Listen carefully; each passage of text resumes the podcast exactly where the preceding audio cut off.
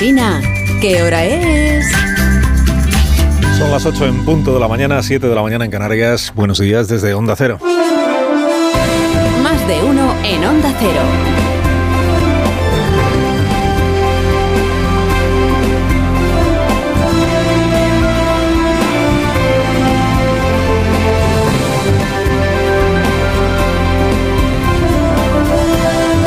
¿Cómo están? Bienvenidos a una nueva mañana de radio. Estrenamos el 27 de marzo del año 2023, encarando ya el final del primer trimestre de este año y de cabeza ya hacia la Semana Santa. Debe de estar yo, Yolanda Díaz, viendo a ver quién le presta un borrico para entrar el domingo en Jerusalén entre ramas de, de palma y gritos de Osana, Osana, Osana con su coronación como reina no de los judíos, sino de esto que ahora llaman los finos el espacio, espacio de izquierdas a la izquierda del, del padre, que es Pedro Sánchez, terminarán estos siete días que hoy comienzan, ¿no? con la coronación como reina espacial de, de Yolanda Díaz, la reina del espacio. Bueno, antes quien se coronará en el Congreso encumbrado por Frankenstein será el ministro Escribá. ¿Quién se lo iba a decir a Escribá, eh? que acabaría siendo elogiado por Podemos? Después de haber sido la bestia negra de los morados durante tanto tiempo. Tampoco se sienta muy especial el ministro Escribá porque bestias negras de Podemos, según el mes, han sido ya eh, Nadia Calviño, Margarita Robles, eh, Fernando Grande Marlasca, Luis Planas, el ministro de Exteriores Álvarez. O sea, la lista es la lista es larga. ¿eh?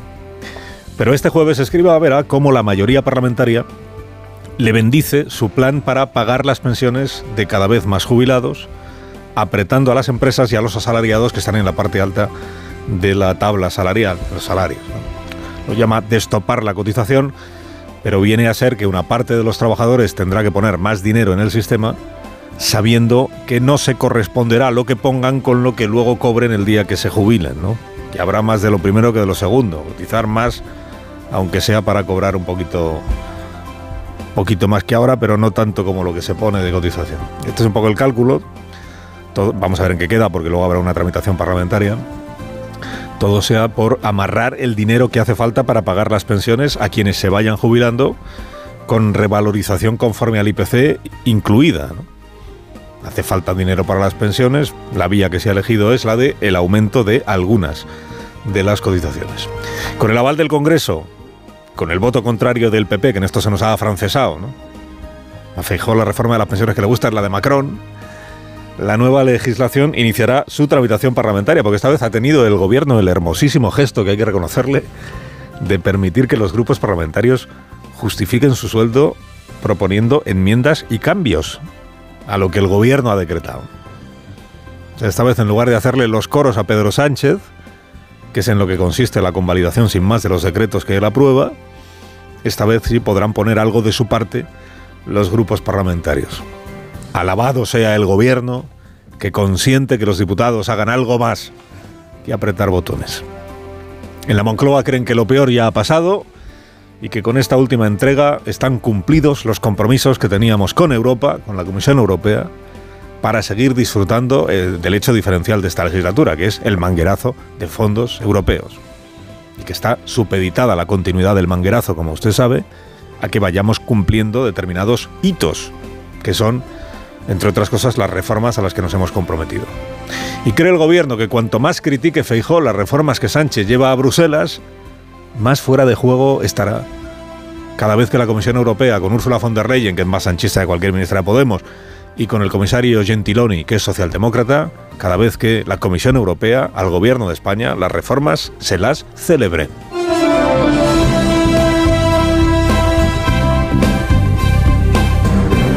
Bueno, hay que ser un avispado politólogo de esos que poblan las tertulias para saber que Pedro Sánchez está más cómodo codeándose con sus colegas europeos o iberoamericanos que discutiendo el solo sí es sí con Irene Montero o la ley Mordaza con Rufián y la señora de Bildu o la ley de vivienda con Yone Belarra o el tope a la cesta de la compra con Yo Yolanda.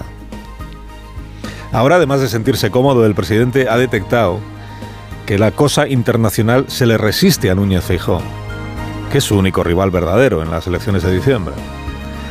Si a Casado le afeaba que acudiera a Bruselas a cuestionar la gestión de los fondos europeos, a Feijó le reprocha que cuestione en el mismo sitio en Bruselas la reforma española de las pensiones. Tampoco es que la Comisión Europea viva en una burbuja y no esté al tanto de la postura que tiene el PP sobre este asunto, pero bueno, es un clásico de la política patria criticar al que critica al gobierno fuera de nuestro país. Cada vez que un líder de la oposición en Bruselas ha dicho algo contra el gobierno de turno, da igual el color político de cada uno, el gobierno le ha dicho desleal, desleal. Las críticas se hacen dentro de España, pero no fuera, desleal. Cosa que no ocurre al revés, ¿no? Porque cuando es el presidente del gobierno el que fuera de España critica a la oposición o a Ferrovial, entonces parece que no hay motivo de deslealtad. Sánchez se ha despachado a gusto contra, contra Feijó y contra Ferrovial, lo mismo en Bruselas que en Dinamarca o que en Santo Domingo. Miren lo que ha pasado este fin de semana. A Feijó le ha tachado Sánchez desde Santo Domingo, le ha tachado de insolvente y de malintencionado. La clausura de la cumbre iberoamericana. ¿Por qué? Pues por esto que dijo el señor Núñez Feijó el, sábado en Madrid, en un mitin organizado por Díaz Ayuso para captar el voto de emigrantes latinos. Estoy muy orgulloso de no rendir pleitesía a gobernantes aprendices de autócratas y gobernantes realmente autócratas que utilizan a su pueblo para mejorar y prosperar ellos. Y por eso me siento muy orgulloso de estar con el pueblo hispanoamericano y no echo de menos reunirme con algunos gobernantes de las naciones hispanoamericanas. Claro, esto es lo que dijo Feijó, declarándose orgulloso de no rendir pleitesía a autócratas, pensando, digo yo, en Daniel Ortega y en Nicolás Maduro, a la hora o al mismo tiempo que el presidente Sánchez estaba en Santo Domingo con, con el rey don Felipe en la cumbre con los gobernantes iberoamericanos, incluidos los gobiernos de Venezuela y de Nicaragua. El PP sostiene que Feijón no estaba criticando ni la cumbre ni la presencia del presidente, sino su relación obsequiosa con algunos gobiernos autócratas.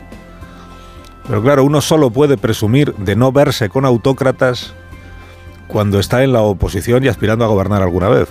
Porque cuando gobierna le toca verse lo mismo con un Maduro que con un Ortega, que con un Putin, que con un chino. Como saben todos los que han precedido a Pedro Sánchez en el gobierno de la nación incluido el señor Rajoy, claro.